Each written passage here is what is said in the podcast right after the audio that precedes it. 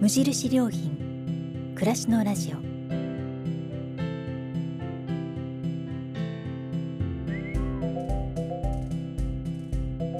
無印良品が今気になっていること。伝えたいことを声でお届けする暮らしのラジオ。読む言葉と聞く言葉ではまた印象が違うもの。語られる言葉からいろいろなことを想像する。そんなひとときをお届けします。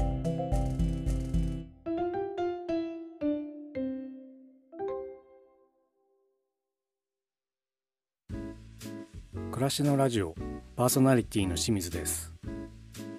このラジオは無印良品が考える暮らしやそのヒントをいろいろな世界で活躍されている方の話や無印良品がウェブで公開しているコラムの朗読を通じてお届けします。今回は朗読の流れる時間です。無印良品のウェブサイトでは暮らすことについてたくさんのコラムが綴られてきました。時を経ても色あせることのないコラムは私たちにさまざまなことを教えてくれます。ここではそのコラムたちから一つを選んで朗読をします。読み手は朗読家の岡安恵子さん。コラムは2012年12月に掲載されたカレンダーと暦です。どうぞお楽しみください。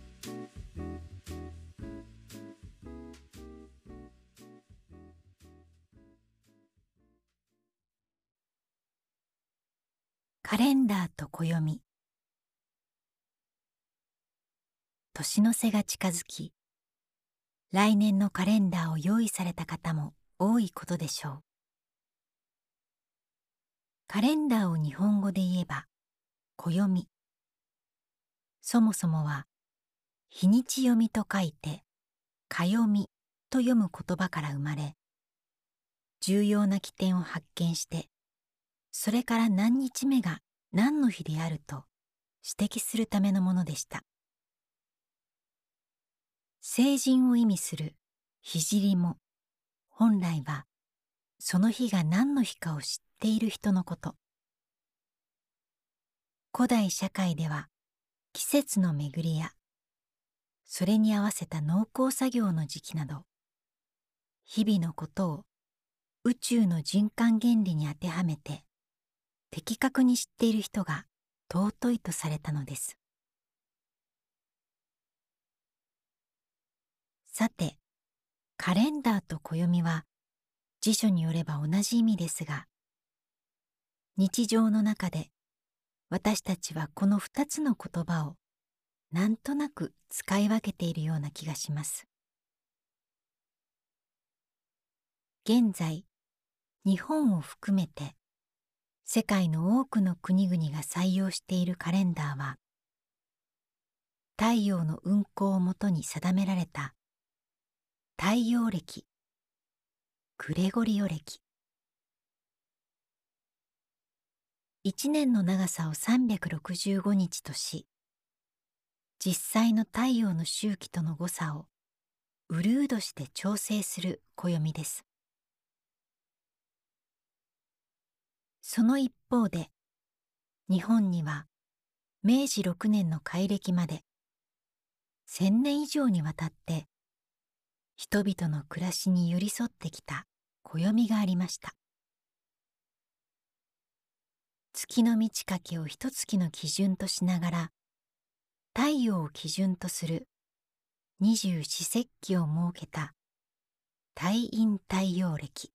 です。太陽暦のカレンダーが数字で区切るのに比べて太陰太陽暦の方には冬至や夏至春分や秋分といった季節の移り変わりを知るメモリが設けられているのが特徴。気象情報などで暦の上ではというのはここから来ているのです。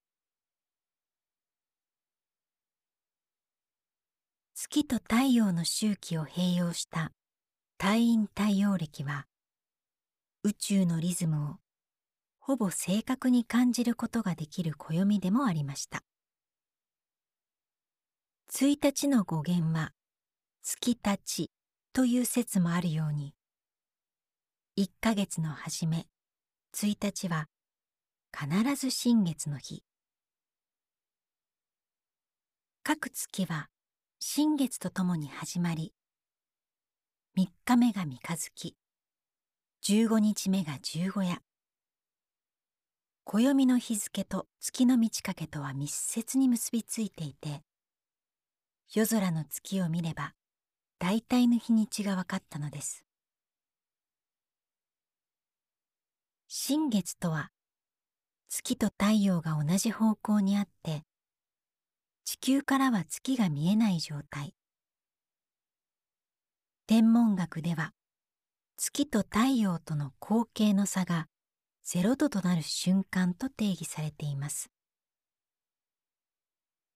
夜でも明るい都市に住む現代人には新月でも満月でも実生活にあまり影響はないと思われますが明かりの乏しかった時代月光は大きな意味を持っていたに違いありません。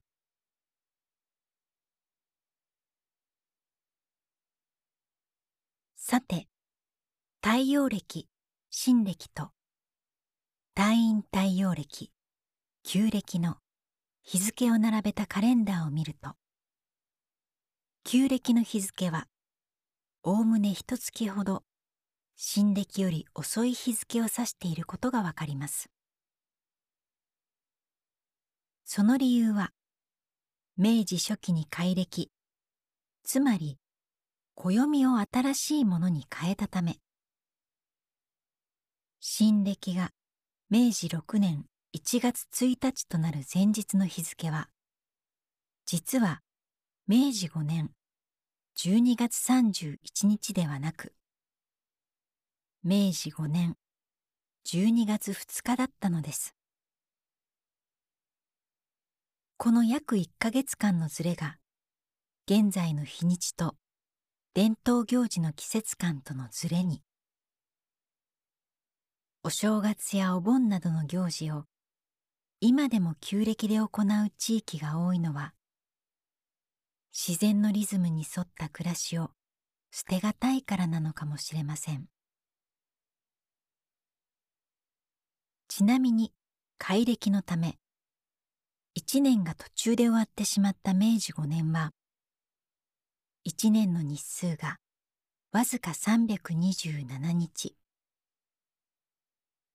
日本で暦上の月日の経過が記録に残るようになってから最短の年となっているそうです。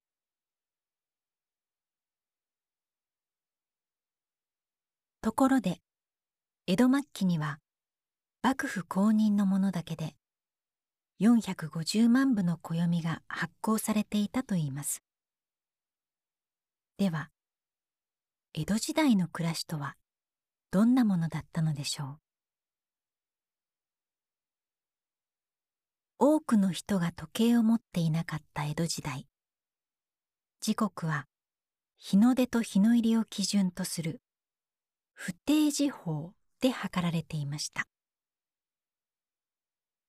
日の出の時刻明け6つと日の入りの時刻暮れ6つで昼と夜を分けさらに昼夜それぞれを6等分して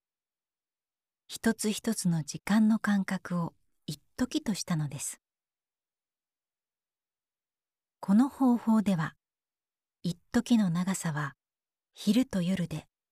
また季節によっても違ってきます。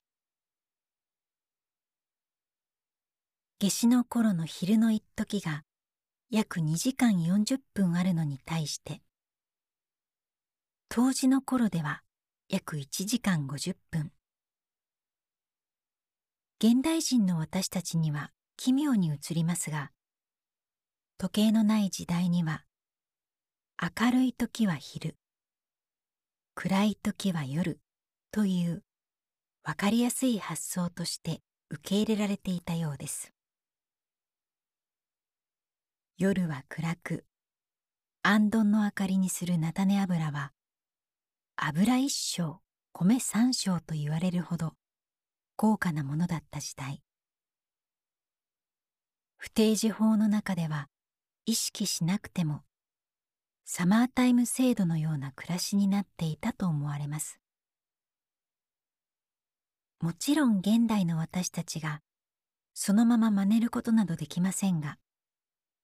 省エネが常に課題となるこれから。江戸の人たちの暮らしぶりは一つのヒントになるかもしれません。日本人は月の満ち欠けや日足の長さ草木の佇まいなどから季節の移ろいを読み取りながら暮らしてきました。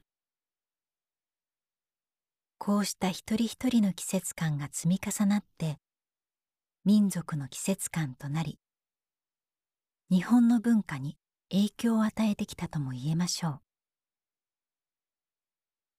暦はもともと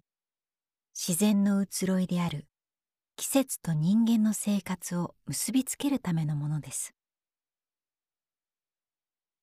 新しい年を迎えるにあたって古くからある暦を見直してみるのもいいかもしれません。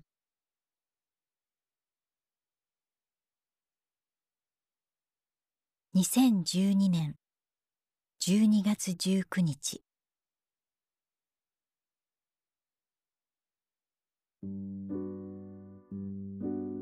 お届けしたコラムは無印良品のウェブでもご覧いただけます。